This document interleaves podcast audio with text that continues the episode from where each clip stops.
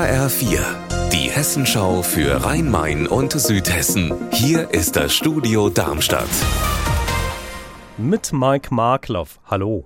Kinder mit Behinderungen haben in Hessen Anspruch darauf, an einer Regelschule unterrichtet zu werden und gemäß ihren Bedürfnissen gefördert zu werden. Ein Förderschwerpunkt legt fest, wie ein Kind mit Behinderung bestmöglich unterstützt werden kann.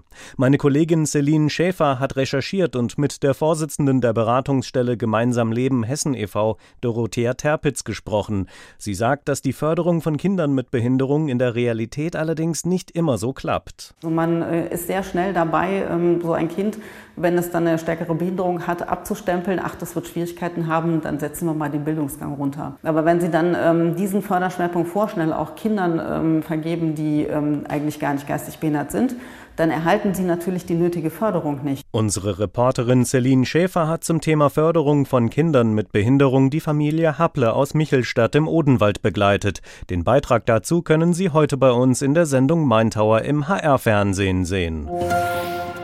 Der Immunologe Dennis Kasper wird mit dem Paul-Ehrlich- und Ludwig-Darmstädter-Preis 2024 ausgezeichnet. Das hat der Stiftungsrat in Frankfurt mitgeteilt. Der US-amerikanische Forscher Kasper hat laut Stiftungsrat eine Sprache entdeckt, mit der Bakterien kommunizieren und unser Immunsystem erziehen. Dank seiner Forschung zeichneten sich bereits konkrete Ansatzpunkte für die Behandlung schwerer Autoimmunkrankheiten ab. Wie kann ich mein Haus gegen extreme Hitze und Regen rüsten? Darum geht es in einem Klimarundgang morgen in Darmstadt, der im Rahmen der bundesweiten Woche der Klimaanpassungen begangen wird. Mein Kollege Raphael Stübig hat die Einzelheiten.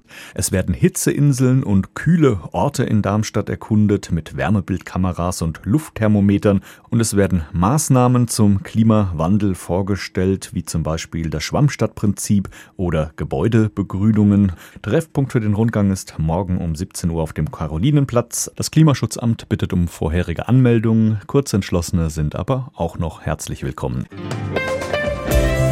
Unser Wetter in Rhein-Main und Südhessen. Gelegentlich schaut die Sonne durch die Wolkendecke durch.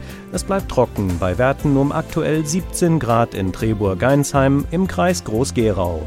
Ihr Wetter und alles, was bei Ihnen passiert, zuverlässig in der Hessenschau für Ihre Region und auf hessenschau.de.